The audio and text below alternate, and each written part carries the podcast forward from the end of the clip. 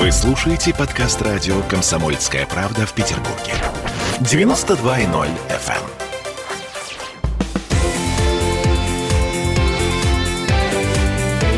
Картина недели. Это мы вернулись в петербургскую студию радио «Комсомольская правда». Я Дмитрий Делинский. Я Ольга Маркина. Ректор гуманитарного университета профсоюзов Александр Записоцкий. Вместе с нами продолжаем подводить информационные итоги уходящей недели. Еще пару минут до конца этой четверти часа успеваем обсудить тему протестов. Эм, я имею в виду э, фонарики Навального, которые э, вроде как прокатились по всей стране в эти выходные. Неделю назад, Александр Сергеевич, мы с вами говорили э, о том, что эм, соцсети будут наводнены фейками, фейковыми видеозаписями, фотографиями, снятыми на квартирах, конспиративных квартирах Госдепа. Я лично фейков не видел. Вы? А вы особенно, Дмитрий, и э, реальных съемок не видели, потому что сейчас появились статистические выкладки. Вот по всей совокупности социальных сетей, ну, по крайней мере, заметных, реально публичных социальных сетей, 41 тысяча фотографий появилось, постов. Это за вечер воскресенья, да? Ну, связанных с фонариками. Так, так, так. 41 тысяча – это много или мало? 41 Ну, тысяча постов. Если представить себе, что э, значит, в некоторых дворах выходило в среднем там примерно по 10 человек, они фотографировались, потом размещали эти посты, значит, это 4 тысячи приблизительно реальных событий, которые произошли. Дмитрий Анатольевич Медведев, кстати, тоже выложил фотографию с фонариками. Он об этом даже не думал, он снял прекрасный Нет, он потом об этом подумал. Вот. Потом Это было очень подумал, конечно. Странно, что это было именно воскресенье. Вот, но он не может написать, что дураки решили, что это я в поддержку Навального. Ну, вот. Но немного навальнисты хотели бы любые фонари в нашей стране считать поддержкой их точки зрения. Акция провалилась, и тут же было подсчитано вот за тот период, за который появились 41 тысяча постов, сколько было всего постов в этих СМИ. Сейчас это легко все прочитывается компьютерными методами. Так вот, в тот момент, когда появилось 41 тысяча постов навальнистов, то есть примерно 4 тысячи реальных событий было освещено, ну, на глазок, там 4, ну, может быть, 6, там были какие-то группки, один был человек, были группы, там 3-5 человек. Ну, ну, 6 тысяч было вот таких, в кавычках, событий. Значит, было подсчитано, сколько вообще было постов за это время размещено россиянами. Так. И оказалось, что навальнисты в общей сложности разместили 5 сотых процента постов. Это сокрушительный провал, конечно, невероятный провал.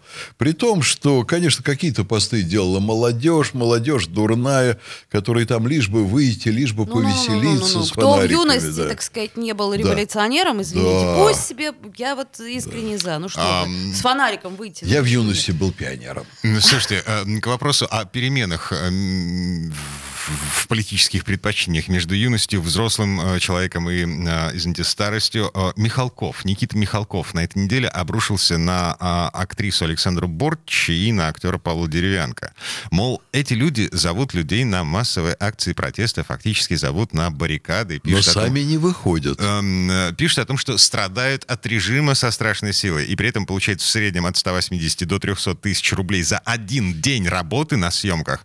А вы чем недовольны, задается вопросом Никита Михалков. Слушайте, на мой взгляд, дико странная реакция, потому что э, если актеры получают такие деньги, пусть даже от государства, э, точнее от государственной компании «Газпром», которая финансирует съемки телеканалов ТНТ, там, ТВ-3 и так далее, так что им, в тряпочку молчать о своих э, политических убеждениях, если они получают такие деньги? И потом Нет? не в деньгах же, собственно говоря, счастье. У это. меня вопрос. Да. А у них вообще есть политические убеждения? А, вопрос, а у Никиты Михалкова есть У политические Никиты убеждения? Михалкова есть точно. И Отлично. очень- в 90-е и годы он глубокие, получал да. гигантские деньги от Бориса Николаевича Ельцина. А м, вот тут, э, когда открывали э, Ельцин-центр в Екатеринбурге, Он выступил против. он э, поливал грязью своего бывшего благодетеля, мецената.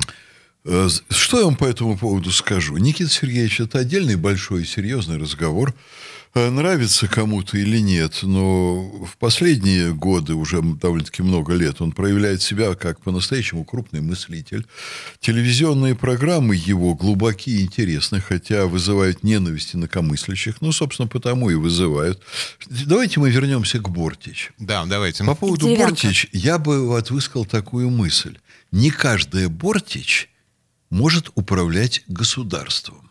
Но высказываться-то она может? Высказываться может, только пусть не гонит пургу и не хайпует. Борчич вдруг присваивает себе право выступать от бедных, униженных и озабоченных. У нее есть огромное количество других способов помогать людям. Ну, например, занимайся гуманитарной помощью. Ну, например, разноси там старикам подарки по квартирам продуктовые и так далее. Бортич – человек, который занимается вульгарным хайпом.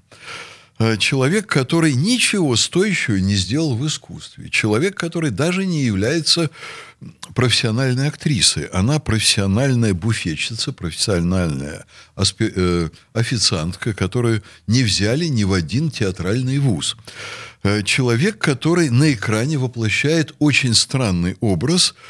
Образ вот такой официантки не за работой, а в публичном пространстве, которая грубо обращается со своими сверстниками, будучи смазливенькой, и популярна она в кругах людей чрезвычайно малокультурных. Э, никаких актерских серьезных работ у нее нет. Есть такие персонажи, которые востребованы, скажем так, культурными низами. Ну, я бы сказал бы, там, э, поставил бы ее рядом с Бузовой, ну, я бы ее поставил рядом с Настей Рыбкой вообще-то, вот в целом ряде аспектов. Э, по умственному развитию, по культурному слою, с Настей Рыбкой, ну вот прежде всего по интеллектуальному потенциалу, конечно. Ну, одной сложилась судьба так, что она общалась с олигархами, у другой сложилась судьба буфетчицы, которая вдруг была воспринята э, и востребована нашей массовой аудиторией людей, которые ну, никогда серьезный кинематограф не видели. Там же в этой обойме комик «Деревянка». Ну, да, давайте посмотрим, какие он создал образы, что он за актер. Э, там эти его фильмы «Ксюша и Собчак», где он там с Гитлером прыгал. Погодите, Александр Сергеевич, чем бы ни занимался человек, да, да. будь он там, я не знаю, ассенизатором, э, сантехником, актером, э, журналистом, в конце концов, кстати, на журналистах особая ответственность, так или иначе, он имеет право высказываться в нашей стране? Должна быть право, не только право, но и должна быть ответственность. И? Должны быть какие-то взгляды, которые на что-то всерьез опираются. А когда американские спецслужбы вместе со спецслужбами ФРГ и Буддесвером э, устраивают антироссийскую провокацию с Навальным, когда Навального травит, судя по всему, британская агентка, которая вокруг него крутится и проводит ночи то с Навальным, то тесно дружит э, с этим самым деятелем, который Евросетью занимался, господи. Чичваркиным. Чичваркиным. То дружит с Ходорковским, она между ними челноком снует, но, видимо, с заданиями от Ми-6. Вот. Чем-то его там подтравило, не имеющим отношения к новичку. Потом ему дают возможность подлечиться в Германии. Потом его возят машины Бундесвера там, и вдруг невероятно строго охраняют агенты немецких спецслужб.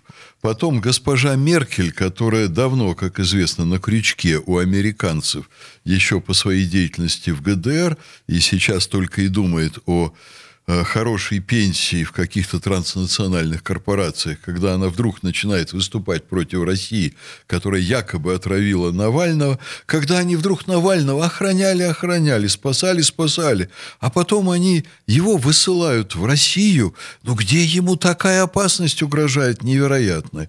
И вот в контексте этой истории, полностью сфабрикованной западными спецслужбами, полностью антироссийской, сделанной откровенными западными агентами, включая Навального, который, безусловно, агент, прямой агент Запада, это сегодня совершенно очевидно, вдруг Бортич начинает петь песни, сбивая с толку там детей, молодежь, учащихся технических училищ, участвующих в процесс, этих самых протестах незаконных, э, фактически стимулирует выход старшеклассников на все вот эти э, протестные акции незаконные.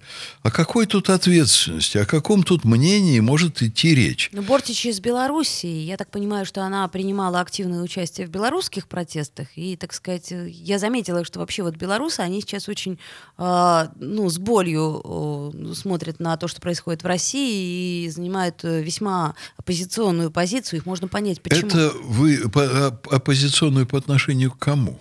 Э, К властям. Властям. К тем, властям. кто сидит Ну да, слишком долго на да. своем месте. Там есть 7-8% белорусов, которые в это вовлечены, чрезвычайно Достаточно активны. большой процент Да, белорусов. ну 7-8 э, примерно. ну, я знаю точные социологические опросы на сегодня. Александр Сергеевич, Да. э, давайте все-таки поставим точку в этой четверти часа. Э, Я очень хочу, чтобы у нас с вами, у вас, у меня, у Ольги Маркиной, у любого человека в этой стране была возможность высказываться. Причем так, чтобы Аналогично. нас не поливали грязью за это. Иначе возникает а, та самая ситуация а, а, идеологического фашизма, о которой мы периодически говорим, теперь уже с подачи Константина Богомолова. Вы знаете, что Нельзя тогда- преследовать человека за его Дмитрий, убеждения. я понимаю, за убеждение нельзя.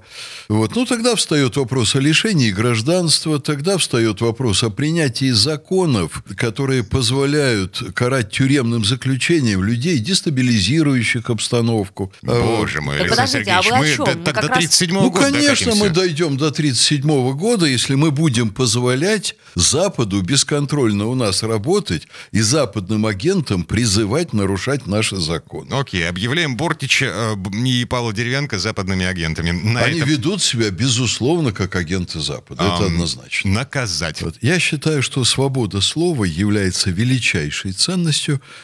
но свобода слова, возможность высказывать свои мнения должна быть сопряжена с ответственностью.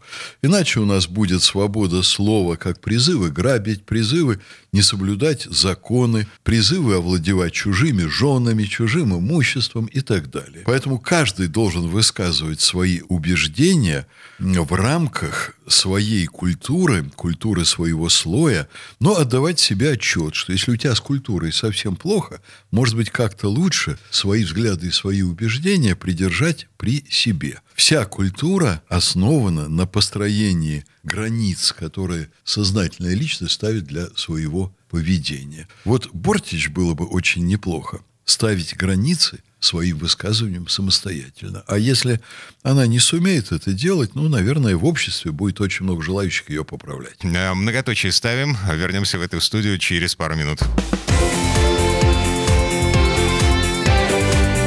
Картина недели.